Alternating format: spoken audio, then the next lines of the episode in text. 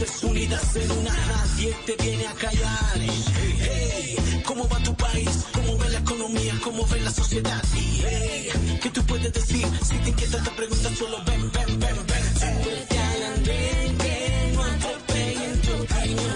Súbete al andén, que no atropellen tu opinión. Sentí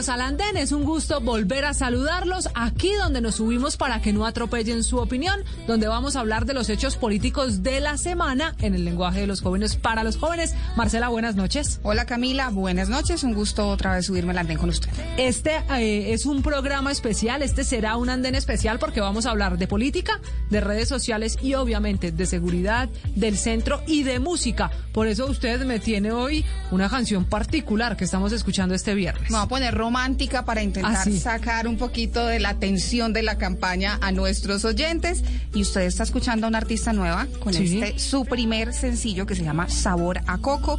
Ella se llama Laura Maré. ¿Cómo le suena esa canción? ¿Sabe que me gusta? Un pop interesante, además, un pop que hace rato se necesitaba en el país porque veníamos ya de mucho reggaetón y quién quita que pues aquí vaya a estar la próxima figura, la próxima cara de Colombia para representarnos en un género distinto. De eso no tengo duda porque mire, es una voz muy suave, muy dulce, apenas para romper la tensión porque qué semana tan movida y tan tensionante en la campaña política, Camila. Tantos hechos en las amenazas de Gustavo Petro y esas alertas que han lanzado, tantos coqueteos en el centro intentando reconstruirse y eso cada vez pues eh, más desdibujado y también Federico Gutiérrez intentando sumar y sumar apoyos a esto a días de que lleguemos a las urnas. Pero escuchemos otro poquito de sabor a coco y ya venimos para que entremos en materia y escuchemos a los expertos que esta vez nos van a ayudar a entender por qué tanta plata destinada por los candidatos a la presidencia a las redes sociales. Sabor a coco de Laura Mare.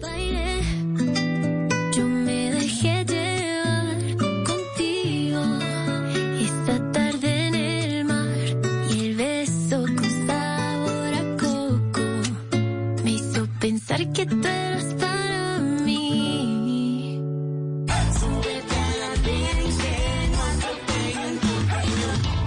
Andén, viernes a las 10 de la noche en Blue Radio y bluradio.com. Blue Radio, la alternativa. Muy bien, Marcela, y continuamos este viernes del Andén, donde nos subimos para que no atropellen su opinión. Ya hablamos de un poco de música, de lo que ha pasado en materia política esta semana, y sin duda hay un tema que está cada vez cobrando más relevancia en la campaña política a días. Ahora sí, en la recta final para las elecciones presidenciales, al menos para la primera vuelta en Colombia. En este caso, Marcela, le estoy hablando de la publicidad y las decisiones que están tomando los candidatos presidenciales a la hora de invertir y de mostrarse en las redes sociales, particularmente en Facebook. Sí, señora, 22 días para la primera vuelta y la estrategia digital sin duda es hoy muy importante en las campañas porque allí se mueve mucho el voto joven, que Sí. también hay que ver qué tanto esas interacciones que logran los candidatos a las que tanto le apuestan en las redes sociales como Facebook y demás se van a traducir finalmente en votos el día de las elecciones, que esa es la gran discusión. Ha revelado Meta, que es la empresa que reúne a Facebook e Instagram, las redes sociales que yo me atrevo a decir son las más usadas hoy en Colombia, al menos en la gente que sale a votar, recuerden, mayores de 18 años, pues ha dicho que en el último mes llevan 176 millones de pesos invertidos en esa red social, lo los candidatos que coincidencialmente son los que lideran en las encuestas. En primer lugar, de inversión en Meta, pues está Facebook. Eh, en Facebook está en primer lugar Gustavo Petro, luego Federico Gutiérrez, aparece Sergio Fajardo y también Rodolfo Hernández. Así que para analizar el impacto que tiene la publicidad en las redes sociales en esta campaña electoral, le tengo un invitado que se sube esta noche al andén para ayudarnos a entender precisamente lo que está pasando con esas redes sociales. Le hablo de José Carlos García, es periodista de la casa, colega, que además es uno de los hombres que más sabe de tecnología en Colombia. Así que José Carlos, bienvenido, gracias por estar en el andén. Camila y Marcela, muchas gracias por la invitación, siempre es un placer. Qué bueno, José Carlos. La primera pregunta que debo hacerle en esta conversación y en esta discusión que tenemos alrededor de las redes sociales es ¿por qué la relevancia de Facebook particularmente en la campaña política que hay hoy en Colombia? ¿Cuál es el análisis que usted hace, que conoce muy bien los temas políticos y obviamente los tecnológicos?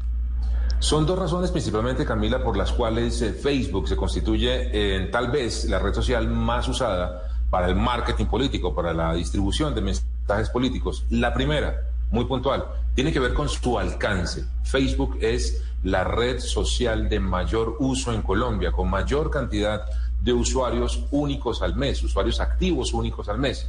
Estamos hablando de 35 millones de usuarios registrados en Colombia. Esto lo dice We Are Social, que es eh, un informe que se hace a partir de la plataforma Hootsuite que mide específicamente las audiencias de las plataformas digitales. 35,8 usuarios, 35 millones de usuarios únicos eh, activos al mes que tiene Facebook en Colombia. Entonces, para efectos prácticos, si yo necesito un gran parlante en digital en Colombia, Facebook es, digamos, el primero, el más importante, el que yo debería poner allí, no solamente mensajes de comunicación política, sino en general cualquier tipo de mensaje eh, o comunicación eh, publicitaria y de marketing en redes sociales.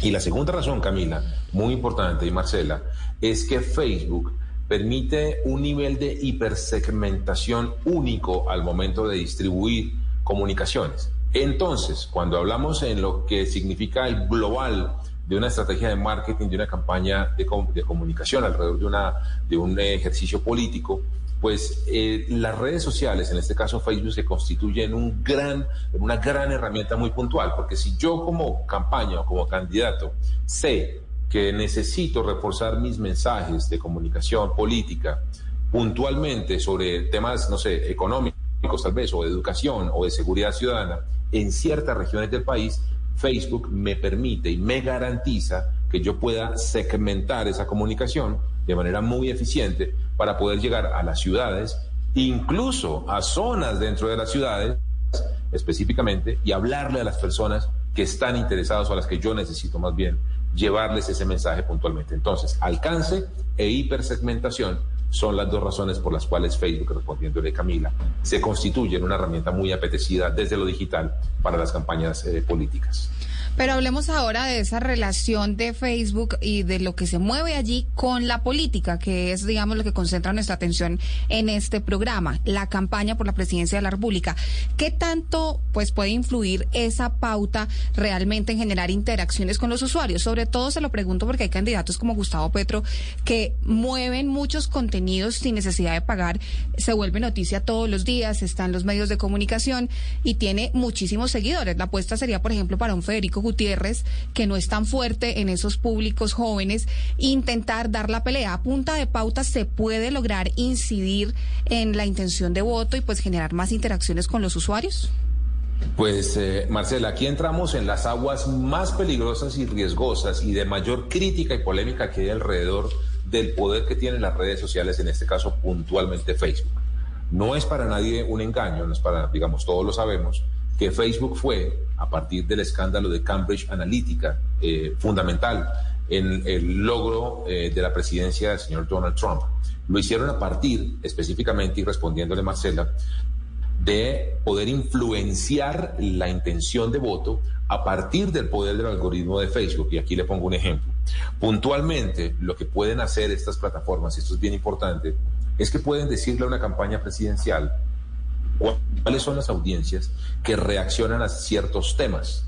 Eh, y a partir de esas reacciones a esos temas, pueden atacarlas, lo digo en el sentido, digamos, exclusivo de envío de mensajes y de, y de contenidos, a partir de mensajes que los van a hacer reaccionar a partir, o los van a llevar a reaccionar sobre esos temas puntuales. Es decir, eh, Facebook está en capacidad, o uno a través de una plataforma como Facebook podría estar en capacidad de llegarle a personas de cierto estrato en ciertas zonas de la ciudad, en ciertas zonas del país, para hablarles de, por ejemplo, la inequidad o la desigualdad que hay en el acceso a la educación, a la salud, a los recursos, con mensajes, en este caso, digamos que puedan ser muy afines a una campaña política y llevar y acrecentarles esa intención de voto y afincarles esos, eh, digamos, valores o esos eh, paradigmas, hay que decirlo también, a esas audiencias. Entonces ahí está el gran, gran peligro y gran reto.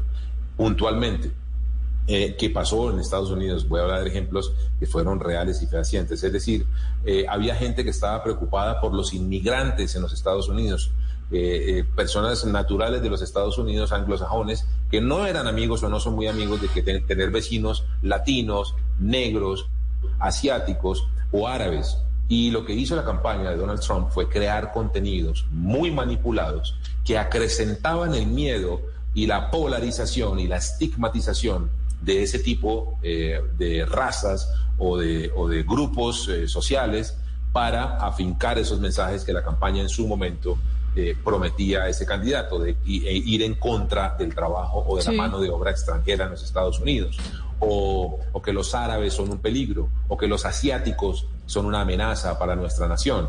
Eh, eso mismo, eso mismo se puede hacer lastimosamente o se puede lograr a través de las redes sociales para afincar y acrecentar la polarización, el odio social eh, o incluso seguir eh, metiéndole fuerza a mensajes, digamos, insisto, paradigmáticos alrededor de la competencia, por ejemplo, de un candidato contrario o para afincar los propios mensajes de, ciertos candidatos. José Carlos, bajo ese análisis que usted nos acaba de hacer, además teniendo como espejo lo de Estados Unidos, pues el informe que entrega Meta de lo que en el último mes se han gastado los candidatos, le decía en un principio, coincide quienes más gastan con quienes van liderando en las encuestas. Del último mes decía Meta que Gustavo Petro había invertido ya 93 millones 200 mil pesos en campaña publicitaria usando las redes sociales. Luego estaba Federico Gutiérrez con 69 millones y en tercer lugar, Sergio Fajardo con 14 millones en el último mes. ¿Coincidencia que quienes más invierten en las redes sociales son quienes lideran en este momento las encuestas de intención de voto? ¿Usted cree que realmente lo que se hace en las redes sociales es un ruido que coincide con la intención de voto o que efectivamente es pues tan efectiva esa pauta, valga la redundancia, que hace que ellos lideren? Yo sí creo, Camila, que hay una correlación directa entre una cosa y la otra. Básicamente, ¿por qué? Porque Facebook me permite a mí, como le digo, eh, en estos procesos de, publicidad y de marketing eh, político, eh, poder hablarle directamente a mis grupos de interés.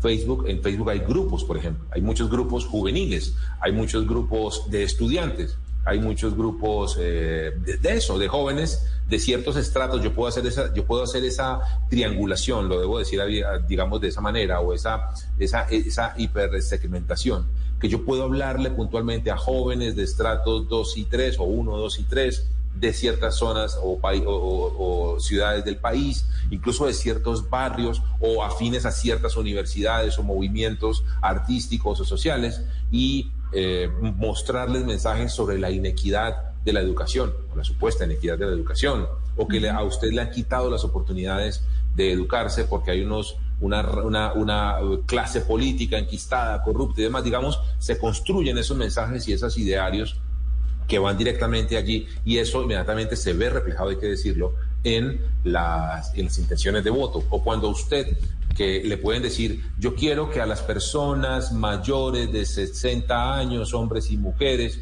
de estas poblaciones con estas condiciones socioeconómicas, escuchen este mensaje en donde yo les voy a decir que les voy a dar una pensión mínima garantizada de 500 mil pesos. Claramente eso impacta a una audiencia que tiene una intención de voto y efectivamente se va a ver reflejado en las, encuestas. Pero José Carlos, con ese nivel de segmentación quisiera un poco usar su conocimiento para que me ayude a que los oyentes y televidentes del andén pues también lo entiendan. ¿Cómo funciona hoy el algoritmo de Facebook para lograr esa segmentación y que pues sea tan efectivo en la campaña electoral?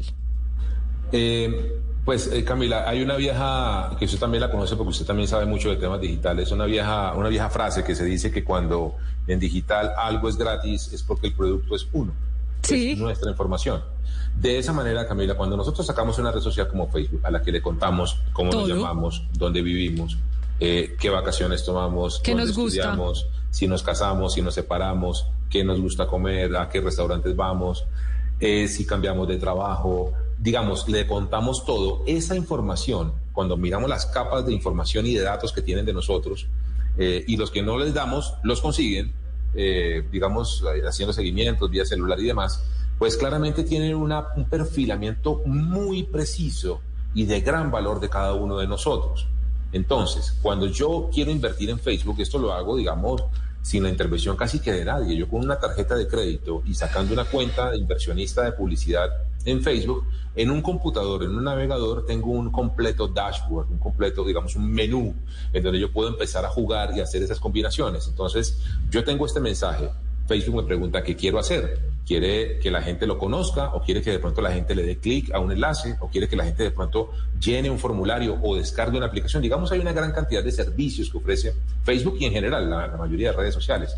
Ahí empiezo yo entonces a, a ir bajando en el detalle a quién le quiero hablar, eh, eh, de qué audiencia, de qué nivel socioeconómico, que tenga intereses en qué, que le guste o no le guste estos temas y voy llegando a un punto en el que puedo ser puedo puedo hacer un perfilamiento, una hipersegmentación, como digo yo, muy precisa y por eso la inversión es tan eficiente, porque además me retorna un informe en donde me dice efectivamente cuántas personas lo vieron, cuántas personas le dieron clic, qué tipo de interacción dejaron sobre ese contenido, si les gustó o no les gustó, lo compartieron o no, si dejaron comentarios y de esa manera me van diciendo cómo debe ser el siguiente paso en mi estrategia de comunicación para ir acrecentando, eh, digamos, eh, ese objetivo de marketing político que es amplificar mensajes y lograr torcer o lograr influenciar la, la intención de voto y la opinión Claro. pública. O sea que coincide todo esto, Marcela, en que no es solo dicho cuando decimos que Facebook nos observa y sabe todo de nosotros. Realmente es lo que ocurre Pasa todos los todo el días. tiempo. Uno, incluso sin abrir el, el celular, ninguna aplicación está hablando con alguien sobre unos zapatos que le gustaron, cualquier cosa,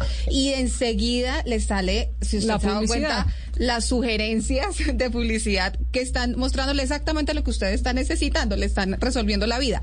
Pero yo le quiero preguntar a José Carlos sobre el costo y sobre Sí. la forma de reportar las cuentas, porque digamos que Meta, esto nos da un poco de transparencia sobre la plata que están moviendo las campañas, pero que no están reportando ante las autoridades electorales, porque esa es la otra discusión.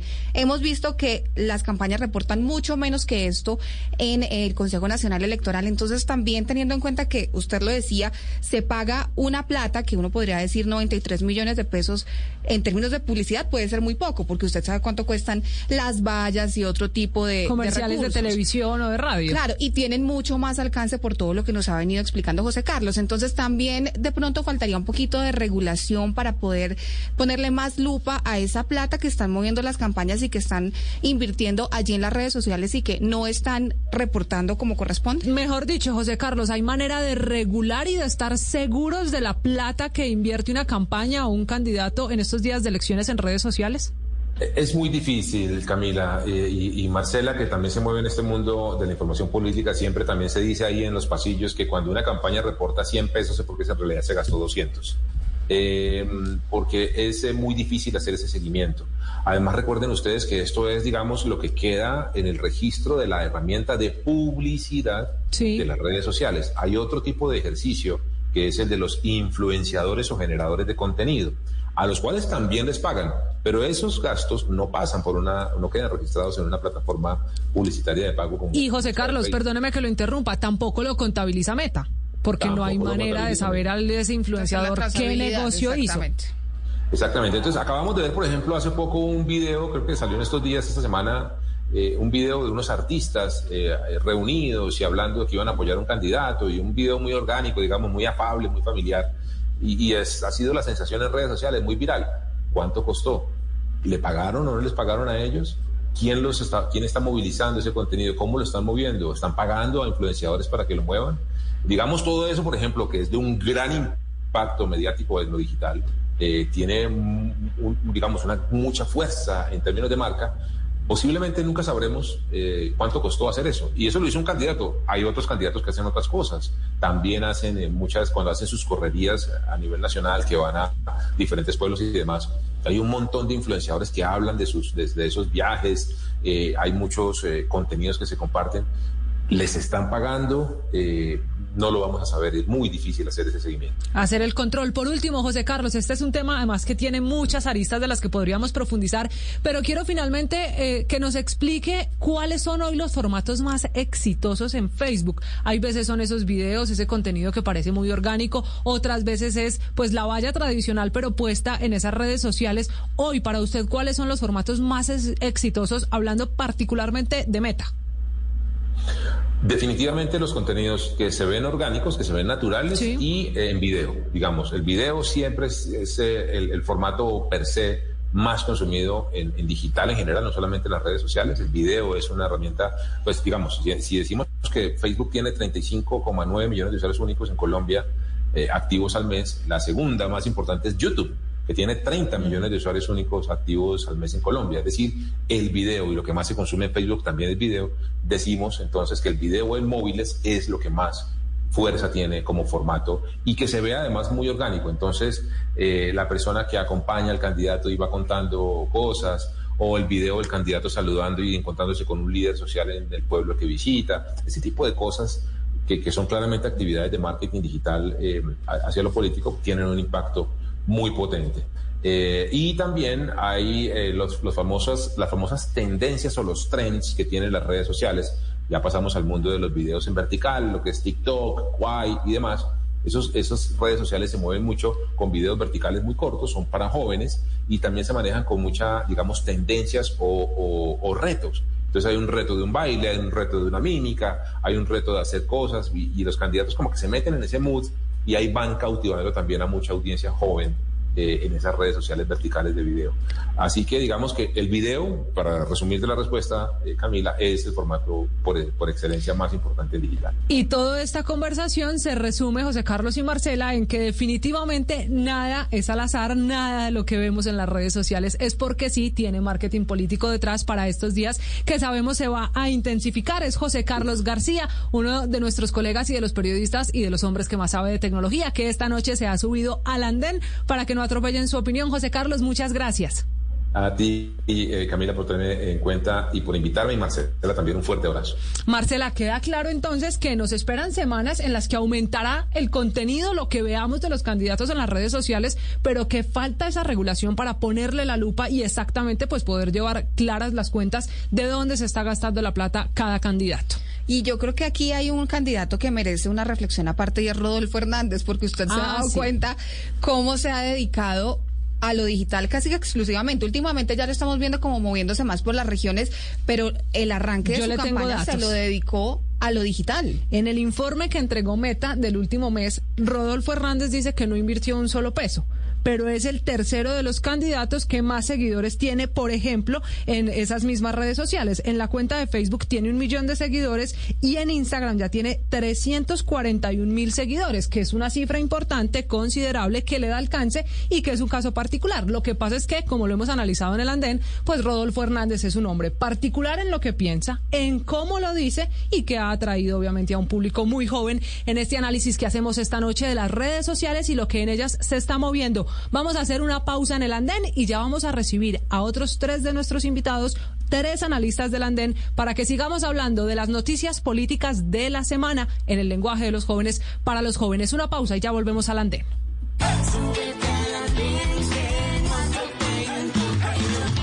El andén, viernes a las 10 de la noche en Blue Radio y bluradio.com. Blue Radio, la alternativa. Y seguimos en este viernes del andén, a días de las elecciones. Marcela, ya pasamos por lo que está pasando en las redes sociales y ese análisis que hacíamos hace un momento de cómo se está invirtiendo la platica para que los candidatos sean relevantes con la conclusión de que nada es porque sí, las tendencias, los videos, todo lo que estamos viendo, pues tiene una razón de ser en el marketing político. Le propongo ahora, si le parece, que hablemos de dos hechos bien relevantes esta semana que está terminando. De un lado, lo que pasa en el centro, la paradoja alrededor de Ingrid Betancourt. Ella, para muchos, la cara que detona, que separa el centro en las consultas presidenciales de marzo, ahora pidiendo que se una al centro. Después de ver la encuesta Inbamer de hace una semana, justamente, Sí. en la que le va muy mal, no alcanza a marcar ni un punto en la intención de voto, pero además viendo también el escenario del centro, porque después de ser protagonista y de toda esa expectativa que hubo Camila, porque usted se acuerda cuando estaban empezando a conversar para lograr esa alianza de la coalición Centro Esperanza, pues había muchas esperanzas de sectores de la sociedad que decían no queremos elegir ni entre Petro ni entre Uribe, ni Nada que se le parezca, queremos irnos por el centro. Pero hoy esa opción pues la vemos muy desinflada, así que Ingrid Betancourt intenta recomponer esa relación que ella misma quebrantó. Ya hablamos del centro y le decía que son dos temas relevantes. El otro, sin lugar a dudas, es la seguridad de Gustavo Petro, el que ha cancelado su agenda iniciando la semana, pero que está terminándola otra vez en correría, eso sí, con un refuerzo del número de escoltas ordenado por el gobierno. Tiene también esquema personal, digámoslo, privado, contratado por él para garantizar que pueda ir a todas las plazas y eso ha desatado obviamente que también Federico Gutiérrez hable de problemas de seguridad para hacer campaña política. Acusando también, dice Federico Gutiérrez a Gustavo Petro, de que desde su campaña están él hace una acusación que es muy seria, no entrega pruebas, pero dice que con armas estarían presionando a que voten por Petro y no por Federico Gutiérrez. Pero esto se está volviendo en eso, Camila. En acusaciones donde no estamos viendo muchas pruebas, pero que sí enrarecen mucho el ambiente a menos de tres semanas de la primera vuelta presidencial. Tanto que se mete el expresidente Álvaro Uribe y dice que no se le puede creer a Gustavo Petro esas presuntas amenazas eh, contra su vida en la campaña, porque dice él que tampoco hay pruebas para decir que un finquero, que además es antioqueño y que sería uribista, quiere matar a Petro, que es lo que dijo y lo que ha sorprendido a muchos en el país por las declaraciones del alcalde Daniel Quintero, que otra vez el alcalde es protagonista de temas políticos en esta campaña electoral. Así que si le parece, entremos en materia. Usted nos tiene tres invitados que se suben esta noche al andén. Tres panelistas que nos van a ayudar a analizar desde orillas distintas lo que está pasando en esta recta final de la carrera por la presidencia de la República. Vamos a arrancar con Marla Gutiérrez, es abogada y analista política de Centro, quien ya nos ha acompañado muchas veces aquí en el andén. Marla, gracias por subirse esta noche con nosotras. Bueno, muy buenas noches, un saludo para todos los oyentes y para mis compañeros de panel. Bueno, y de Marla vamos a saludar ahora a alguien que se estrena como analista en el andén. No hemos tenido la oportunidad de escucharlo, pero pues sin duda va a dar mucho de qué hablar. Es Cristian Guzmán, coordinador de voluntariado de la campaña Petro Presidente. Él tiene apenas 25 años, pero pues está jugando un rol muy importante en esa campaña. Cristian, hola, buenas noches y gracias también por subirse al andén. Gracias por la invitación. Y saludamos también a alguien que ya ha estado aquí en el andén muchas veces, Jonathan Silva, activista conservador. Jonathan, buenas noches. Hola, un saludo a todos, saludos a, a Marla, a Cristian y bueno, qué chévere estos temas que nos han puesto sobre la mesa, que además eh, ojalá lo, lo podamos hablar y también curioso lo, lo del alcalde Daniel Quintero, que salió eh, más eh, coherente en, en el tema de investigación, ¿no? Yo creo que él y Scooby-Doo son los investigadores que necesita este país porque todos lo estamos sabiendo por su micrófono. Ya vamos a hablar de ese caso Ya particular. en materia. Ahora, el alcalde Daniel Quintero, ya que usted toca ese capítulo, pues no tenemos nosotros conocimiento de las pruebas, porque lo que ha dicho Daniel Quintero es que esos casos y esas denuncias que él conoce solo las va a conocer la familia de Gustavo Petro, por ahora no la opinión pública. Para entrar en materia, agradeciéndole a los tres que se suban esta noche al andén, si les parece, arranquemos por el centro. Usted que además representa pues esa corriente o esa línea de pensamiento, ¿Por qué Ingrid Betancourt vuelve esta semana a pedir una unión de centro cuando fue ella la que lo dividió? Bueno, yo creo que Ingrid se ve un poco asustada por las encuestas debido a que no le fue tan bien. Claramente las encuestas marcan un camino y una posible, digamos, un posible resultado de lo que va a suceder este 29 de mayo. Yo creo que Ingrid, al ver que este tema de centro no despegó, en parte por culpa de ella, porque Ingrid terminó siendo la que implosionó la coalición Centro Esperanza. Ingrid terminó siendo la que sembró cizaña y dividió eso y pues lastimosamente terminaron haciendo, terminamos haciendo un espectáculo frente a los colombianos vergonzoso y aprovecho para pedir disculpas porque los colombianos no tenían el deber ni la obligación de vernos pelear todo el tiempo.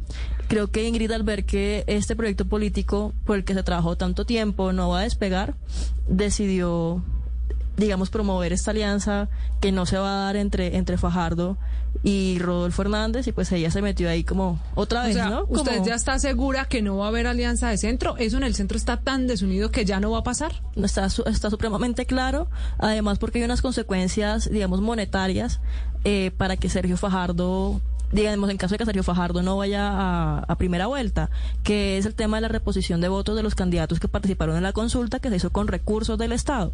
Creo que Ingrid juega un poco en este momento como lo que sucedió, digamos, eh, en, a principios de año cuando nadie de la coalición sabía y ella un día decide porque se levantó con ganas de ser candidata decir, yo he estado aquí amigable con Ponedora. Protección del medio ambiente, en unos puntos que nos parecen muy vitales, se han venido aunque esas conversaciones en el que sí ha habido como una, un privilegio. El mismo candidato presidencial, Gustavo Petro, lo ha hecho en los debates invitando a Sergio Fajardo a unirse.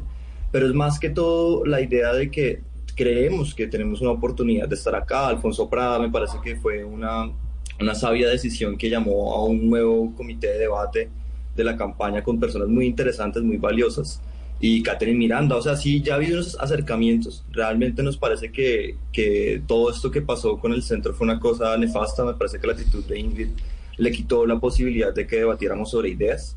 Entonces yo creo que es una oportunidad de pronto para que podamos hacer una campaña que se asemeje mucho a un gobierno, que sea un gobierno que incluya las ideas del centro y que podamos de alguna manera darle tranquilidad a la ciudadanía de que vamos a hacer, digamos, una campaña llena de propuestas y nos parece que sí, Sergio Fajardo de pronto ve con mayor amplitud. Yo sé que hay mucha gente que participó en esa consulta que le gustaría estar acá, pero por los acuerdos que hay y por el tema de las reglas de juego no podría hacerlo, pero yo creo que sus ideas están dentro de nuestro programa. Eso que dice Cristian es como apelando un poco, Camila, al voto útil. Pero antes de que usted le pregunte a Jonathan, yo le quiero preguntar por qué hizo caras cuando mencionó Cristian a Alfonso Prada como un, componedor y como alguien valioso en esa campaña ahora, en la del Pacto Histórico. Bueno, menos mal que no, antes de que lo digan, no, no sean todavía, no han dicho todavía que son políticos alternativos, ¿no? Porque el cuento aquí de la izquierda ahora es que son los alternativos y algunos sectores de llamado centro y cuando uno ve son todo el reencauche de la política tradicional de este país. O sea, todos los clientelistas, todos los que nos tienen jodidos, todos los que tienen al pueblo, a ustedes, a los jóvenes que estuvieron en el SENA, que hicieron malos negocios, que después obviamente no sé cómo hacen para escudarse y salir libres, porque es que aquí en este país hay un tema de justicia muy tenaz, y ahora que vengan y me digan a mí que Alfonso, Alfonso Prada y que la cúpula santista que estaba en el, en el petrismo es valiosa. O sea, lejos del Gustavo Petro del año 2010, donde se debatían más ideas, es muy diferente al, al, del día de hoy. Hoy Gustavo Petro está jugando al todo vale y está con su pacto histórico, eh, se ha pontificado papa, muy curiosamente Petro porque le quita los pecados a todo el que acepte ese, pacto. Entonces, al parecer, los corruptos eh, son todos menos ellos. Y yo sí quiero decir algo, yo obviamente no soy de la línea de Sergio Fajardo ni, ni, Alejandro Gaviria, pero ¿quién se va a unir a un tipo como Gustavo Petro que durante cuatro años los insultó? O sea, cuando, cuando no se le quieren unir son corruptos y salen todas sus bodegas a insultarlos. Y eso es una estrategia marxista que ha utilizado Petro muy bien enfocada y es dividir a los suyos a los que le podrían votar. Eso es lo que ha hecho durante cuatro años. Por eso el, centro está tan dividido y hay unas, Pero parece que le está funcionando porque le, va muy bien en las encuestas. en, el en el 2010 que hizo Gustavo Petro, siendo muy amigo de Antanas Mocus, se paraba en plaza pública y empezaba, es que Antanas Mocus es un neoliberal, es un neoliberal, no voten por él. En segunda vuelta, ¿qué pasó? O sea, según Gustavo Petro dice que sí votó por él, pero hay un trino donde invita a que vote la gente en blanco. Luego en 2018, ahí sí se pone bravo porque Sergio Fajardo no lo quiere apoyar y le acaba la carrera política. O sea, lo que hizo en contra de Sergio Fajardo fue acabar su nombre, su dignidad por más que yo esté en contra de Sergio Fajardo porque a mí no me gustan sus políticas. ¿Y qué me dicen de Alejandro Gaviria? O sea, Alejandro Gaviria era una persona muy valiosa para Petro, cuando estaban charlando a ver si se unían. Cuando no quiso, le empezaron a sacar lo mejor dicho, hasta debajo de las cobijas le sacaron lo que, lo que este tipo había hecho. Entonces creo que ahí hay, hay, una falta de coherencia y es un mensaje a los jóvenes del pacto histórico que ojalá algún día se bajen de, de esa tarima de que allá defienden ideas. Ahorita en este momento el pacto histórico no está defendiendo ideas, está defendiendo son las mismas corbatas de toda la historia para ver cómo se reparten los ministerios en su gobierno. Pero Cristian, ¿usted coincide con eh, la llegada de, de Prada a esta campaña como si fuese quien puede traer el centro y jalonar algunos de las caras más visibles que han estado con Sergio Fajardo? Muy distinta a la, la opinión que tiene esta noche, por ejemplo, Jonathan. ¿Cuál es el verdadero aporte que puede hacer Prada? No, pues digamos, eh, no sé por qué les molesta la democracia. O sea, si hay candidatos y proyectos que tienen que literalmente gobernar todo un país, deben incluirse la mayor parte de pensamientos. Yo creo que Alfonso Prado trae eso. Y, considero que él y otras personas que están llegando al proyecto lo que hacen de alguna manera es darle la seguridad a la ciudadanía, porque si las encuestas siguen subiendo en ese sentido y las elecciones que acaban de pasar en la consulta, igualmente el Congreso, demuestran que hay nuevos sectores que de pronto no están con lo que bien decía, decían ahorita, que era el tema pues de Gustavo Petro 2010, Gustavo Petro las anteriores campañas, creo que es un tema de amplitud que debemos recoger a esas nuevas personas porque a fin de cuentas más personas están votando por nuestro proyecto. Y sobre lo último, el tema de que los jóvenes tenemos que analizar con mayor profundidad, los jóvenes sí sabemos eso, o sea, creo que por nuestra corta edad hemos tenido que sufrir muchas carencias y creo que los partidos tradicionales de, de verdad han hecho un trabajo pésimo. Si no, pero los partidos tradicionales están en el pacto histórico. Roy Barreras era de la U, fundador no, de la U. O sea, Benedetti venía de la U, Alfonso Prada venía de la U. O sea, Esos son los partidos tradicionales del ñoño Elías, de toda la corrupción de este país. O sea, jóvenes, mire, a los jóvenes petristas yo les digo, y no se coman más ese cuento, porque es que los están engañando. Mira, o dígame, ¿quiénes murieron en la calle en las marchas? Usted, no, dime, Cristian, ¿quiénes murieron en, en, en, la, en la calle en las marchas? ¿Los jóvenes o los políticos? Porque es que yo veo los políticos felices haciendo campaña con seguridad y ahorita subieron un poco de congresistas que los instrumentalizaron a ustedes y se van a ganar un poco de plata mientras le quitaron los ojos a los jóvenes y los mataron. Entonces, Mira, ese es mi mensaje y ese, y ese es mi debate. O sea, no me hables de, de, partidos tradicionales porque todos están en el pacto histórico. Juvenil, hasta el centro democrático. Con todo el corazón y sin ningún problema. Por una razón muy sencilla. Porque el programa por el que estamos nosotros recoge las razones por las que salimos a las calles. O sea, Entonces, con el no programa santifican corruptos. Los, y los, no, y los tuiteros jóvenes con esquema de seguridad, ¿no? Oye, tuiteros jóvenes con esquema de seguridad, y ustedes les están sacando los ojos. La, la, la, defensa de la vida tiene que pasar independientemente. O sea, no, la defensa de la vida con Pero, pero esperemos para que, porque Cristian quiere como redondear su idea y, y no sí, ha podido hacerlo, de, entonces de, dejemos déjame que... redondear, sí, déjame redondear y seguramente así vas a poder también controvertir. Mira, los partidos tradicionales no han hecho un ejercicio tan bueno que realmente incluso el candidato de derecha tiene que ocultarse que es un candidato independiente. ¿Cierto? O sea, si tan buen trabajo han hecho los partidos que hoy ustedes colocan como que solamente la corrupción se ha segmentado en un lugar, pues muy seguramente si les hubiera ido bien la gente hubiera confiado la realidad es que la confianza no está ahí. Los jóvenes no estamos siendo instrumentalizados, ¿cierto? Lo que nosotros estamos diciendo, y lo digo porque en las universidades y en la calle nos vemos con muchas personas que tenemos ideas similares. La realidad es que en el centro en este momento hay ideas de gratuidad en la educación superior muy cercanas a la implementación que nosotros tenemos y nos parece muy importante que lleguen. Hay personas aquí que creen que porque han habido procesos que se han abierto contra ciertas personas que han llegado, digamos, a toda esta campaña que se ha construido, entonces ya son moralmente impedidos para participar en política. No lo son, porque si fuera así ningún partido podría hablar. Entonces yo considero que sí, que la llegada de Alfonso Prada trae, digamos, un, sector muy importante, pero lo que nosotros le apostamos es atraer a la ciudadanía. Más que las figuras más representativas, que la ciudadanía sienta que con nuestras propuestas puede tener un espacio en este momento, que es un tema cuestionable. Miren, la política es para cuestionarnos, pero eso no quiere decir que tengamos que cerrarnos las puertas, porque justamente si caemos en esos personalismos nos va a pasar lo mismo que pasó en el centro. Una Ingrid Betancourt que atacó a un candidato como Alejandro Gavilla, que tenía muy buenas ideas, que tenía un gran respaldo, pero que se centró en un debate personalista. La idea no es implosionar, el país necesita más personalismo, necesita propuestas buenas para solucionar los problemas que tenemos en este momento. Pues yo en eso sí coincido con, con Jonathan, eh, y es que definitivamente Alejandro Gaviria en un punto no le servía para nada el pacto histórico. O sea, Petro lo buscó antes de que él renunciara a la rectoría para que se lanzara la alcaldía de Bogotá. Y, e incluso, para que él no fuera candidato, Roy Barreras le ofreció ser ministro de Hacienda.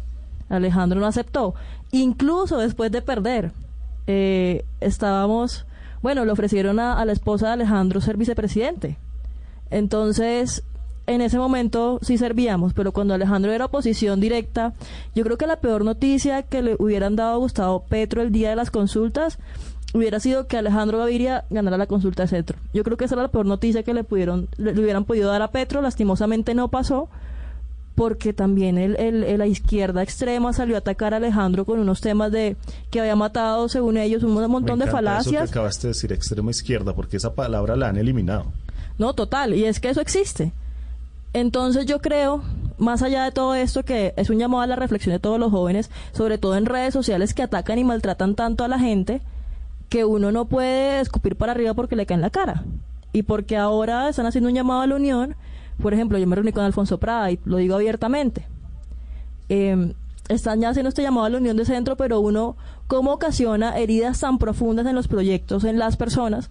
Y luego les pide, no, yo te- es como el esposo que, que le pega la maltrato intrafamiliar y luego, no, eres que yo te amo y es que sí me sirves y es que ahora sí. Pero, Pero- espere porque usted acaba de dar una noticia y es que desde la campaña de Gustavo Petro Alfonso Prada estuvo buscando cercanía con Alejandro Gaviria, me imagino, después de la consulta. Sí, yo me reuní con Alfonso Prada en el Nogal, en el Club del Nogal, y estuvimos hablando de temas de jóvenes. De hecho, eh, el interés era invitarme a participar de- del pacto histórico. Yo pues tengo un compromiso legal con la campaña de Sergio Fajardo y Sergio Fajardo es mi candidato, pero pues ¿Pero por compromiso legal o por convicción? María? no, Sergio Fajardo es el mejor candidato. Pero hoy ya no está en contienda, Marla. Digamos que de alguna manera Mm. esos votos de Sergio Fajardo y en este caso de Alejandro Gaviria, sobre todo, tienen que irse a algún lado. ¿Usted se va a quedar en el centro que representa a Fajardo o definitivamente sí están buscando esos votos de Alejandro Gaviria a dónde irse? Si yo te- tengo que aclararlo, Alejandro es una persona independiente en la coalición Centro Esperanza. Si él hace alguna adhesión, va a ser una adhesión a nombre de Alejandro, no va a ser ni con Carlos Amaya, ni con este grupo de verdes, va a ser Alejandro Gaviria y las personas que lo apoyamos y que hacemos parte de este proyecto político que es Colombia tiene futuro, del cual yo soy representante incluso legal. Entonces, en ese sentido, pues estoy criticando, ojo, al pacto porque me parece que lo que hicieron no es consecuente con lo que están haciendo ahora mismo, que es buscar unión. Entonces, por ejemplo, mostraban una imagen de Beto Coral criticando a Diego Trujillo, el actor, cuando apoyaba a Alejandro, y le decía, ay, es que tú eres un no sé qué, mil vainas, y ahora Beto Coral, como eh, Diego va a votar por, Ale- por, por Petro, entonces es, este es un tipazo, un señor, un gran tipo, ¿no? Es que ahí tiene y mucho lo que, que, le ver el hacen tema. a Egan, lo que le hacen a... Miren, yo creo que mal hacen, eso es una, un tema mío personal, eh, la democracia es amplia, nosotros sí creemos en la democracia, los muchos artistas meterse en este cuento de la política, porque realmente tienen tanto respeto de la gente que una persona como Egan Ber- Bernal no se merece tantos insultos de Pero es que los insultos activistas. solamente son cuando van a votar. Sí, eso es una vaina- Porque, por ejemplo, esta Ana Lucía Domínguez, que es la actriz que está protagonizando esta serie en, Net- en Netflix que se llama Pálpito, ella anunció que iba a votar por Duque. Y el bullying que le han hecho es impresionante. ¿Por, ella por Por Duque Fico. o por Fico? No, por Duque de hace cuatro hace años. cuatro años, Lleva cuatro años de Mucha bullying. diferencia igual. ya cuatro años de bullying y es que aquí no se acepta a las personas que piensan diferente. Por ejemplo, era todo el mundo a mí también invitándome al pacto cuando en su momento yo fui una vendida porque yo creo que la gente pensaba que por tomar acciones en contra del gobierno, por el caso, por ejemplo, en concreto de la placa del túnel de la línea, que por un una acción de cumplimiento le pedimos al gobierno retirarla y gané el pleito con Duque, entonces me siguieron un montón de personas que pensaban que por eso yo era petrista. En el momento de apoyar a Alejandro Gaviria, a mis papás en redes sociales, a todos nos mandaban mensajes incluso de forma amenazante. Yo entiendo que esto es un tema de los seguidores y de los fanáticos de la extrema izquierda y más allá de eso, quiero que todos tengan claro que yo soy consciente del momento político e histórico que está pasando el país y que la decisión que se tome en grupo, repito, la decisión que se tome en grupo con Colombia tiene futuro, que es el movimiento que representa Alejandro Gaviria, va a ser muy acorde a esto.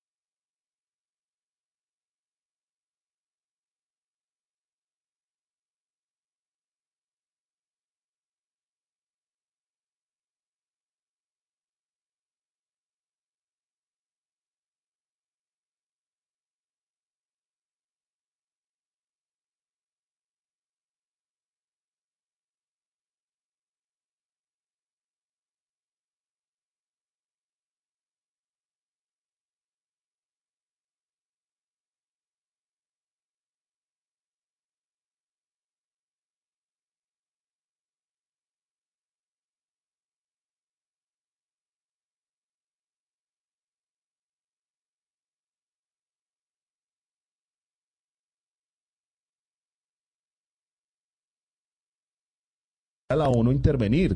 A veces yo digo, en este país no existen derechos humanos sino izquierdos humanos. Lloran por el ojo izquierdo, eh, ven por el ojo izquierdo y solo, solamente levantan la mano izquierda para protestar y los derechos humanos deben ser para todos y el respeto. Esto que está pasando en el pacto histórico, lejos de las ideas, lejos de las propuestas, se está convirtiendo en un mar de acabar al contrincante. Y en última instancia la ciencia política lo valida porque la máxima de la ciencia política es divide y reinarás.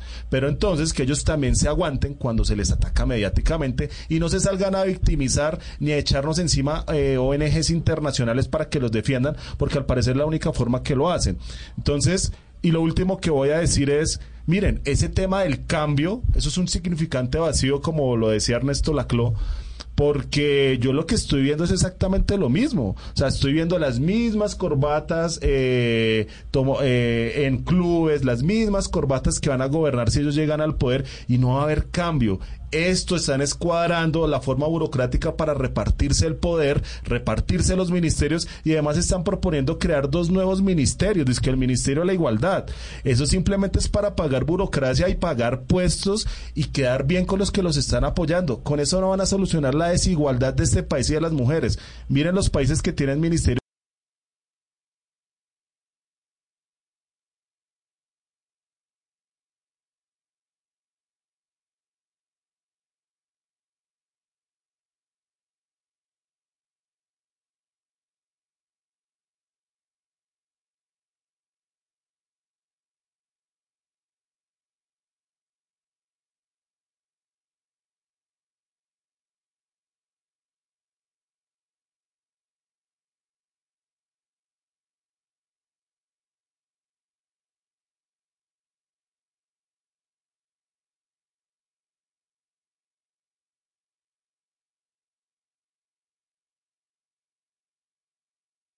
en un debate de que el, el racismo tengamos que aceptar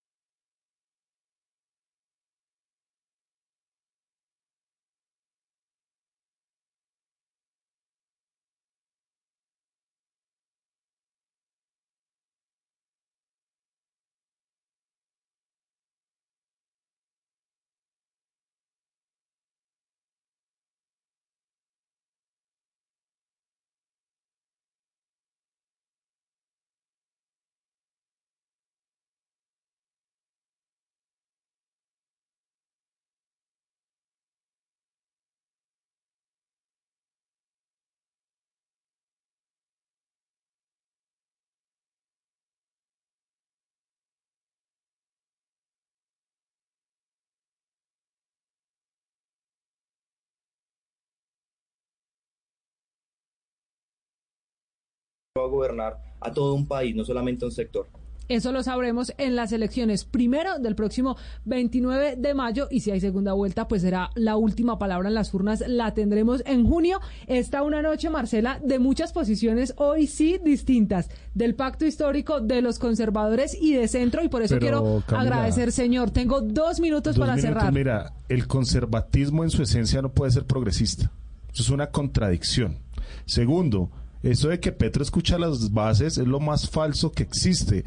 Si ustedes no conocen a su propio líder, que es de más de la teoría de, Te- de, la teoría de, de Antonio Negri, de tener muchos movimientos y nunca armar un, partido político porque es que les dio una, una patada en la nuca a la Colombia humana. Gustavo Petro nunca ha querido la Colombia humana y no le interesa eso, a él no le interesan los partidos y mucho menos las bases. Eso es algo que se sabe desde adentro de la campaña y eso es algo que tienen la- las personas lidian, digamos que con ese temperamento de Gustavo Petro. Y lo último que también voy a decir, el cristianismo tampoco tiene nada que ver con el progresismo. O sea, son, son, yo creo que aquí lo único que se está empezando, uno sí a ver, es que están detrás de eh, ministerios, de direcciones y de contratos. Eso no es nada más ni es nada menos. Aquí el conservatismo en Colombia, lastimosamente, hace mucho tiempo dejó de existir. En el Partido Conservador se venden avales desde hace mucho tiempo. Ahí está, es Jonathan Silva, activista conservador que nos ha acompañado esta noche en el andén. Quisiéramos poder seguir debatiendo porque estos temas tienen mucho de largo, pero también de ancho, Marcela, y cada vez, de acuerdo al punto de vista, va a tener más de qué hablar. Así que, Jonathan, gracias por acompañarnos. No, gracias a ustedes por la invitación. También a Cristian Guzmán, el coordinador del voluntariado de la campaña de Gustavo Petro. Bienvenido al andén, esperamos tenerlo de nuevo por acá. Muchas gracias. No, ustedes de verdad, muchísimas gracias, un saludo a todos. Yo espero que los jesuitas no han escuchado ese mensaje porque entonces no sé qué va a pasar con los cristianos, pero está bien. Un abrazo, nos vemos No, el debate de los jesuitas es otro cuento. No, Y eh, Marla dicho, Gutiérrez, no me, vayan, no me vayan a abrir un nuevo debate. Marla Gutiérrez, gracias, abogada, además, analista político de centro. Como siempre, un gusto, Marla, tenerla aquí. No, siempre es un gusto estar acá en el andén de Blue Radio, que es donde he comenzado todo este tema desde hace muchos años. Y un saludo también a mis compañeros de panel, a todas las personas que nos escuchan. Y pues espero que por el bien del país, yo sé que Gustavo Petro va a ganar la presidencia de la República. Yo O espero sea, que por usted el ya bien- también sabe para dónde va su movimiento. No, no, no. No sé No, si, no no sé si, pero yo le deseo lo mejor y espero que por primera vez el país, ya que vamos a tener un, un gobierno alternativo por primera vez, por lo menos que este gobierno sea incluyente, que se escuchen obviamente las bases con coherencia sobre todo y que en una próxima campaña no nos anden acuchillando para luego andar pidiéndonos unión, ¿no? Porque eso es feo. Lo que ha pasado esta noche, Marla, gracias, gracias, Marcela. Nos escuchamos, nos vemos la próxima semana. Cada vez esta campaña política está mejor, se va a poner mejor porque estamos listos para ir a las urnas y será el pueblo colombiano el que decida. Así que más temas, más análisis político de los jóvenes para los jóvenes aquí en el andén. Nos escuchamos, Marcela, la próxima semana. Chao, chao.